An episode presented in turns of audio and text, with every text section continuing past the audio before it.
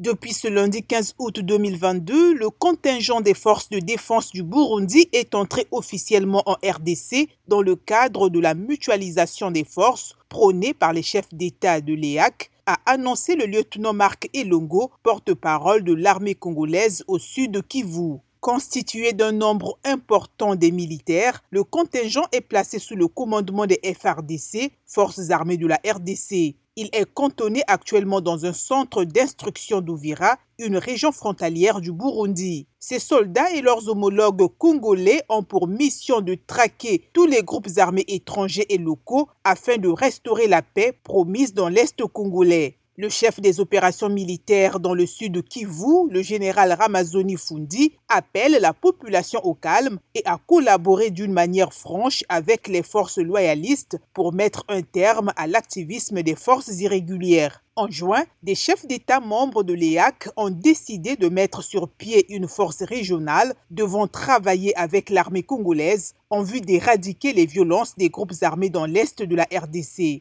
L'EAC comprend le Burundi, la RDC, le Kenya, le Rwanda, le Soudan du Sud, la Tanzanie et l'Ouganda. Mais Kinshasa refuse que les soldats rwandais fassent partie de cette force.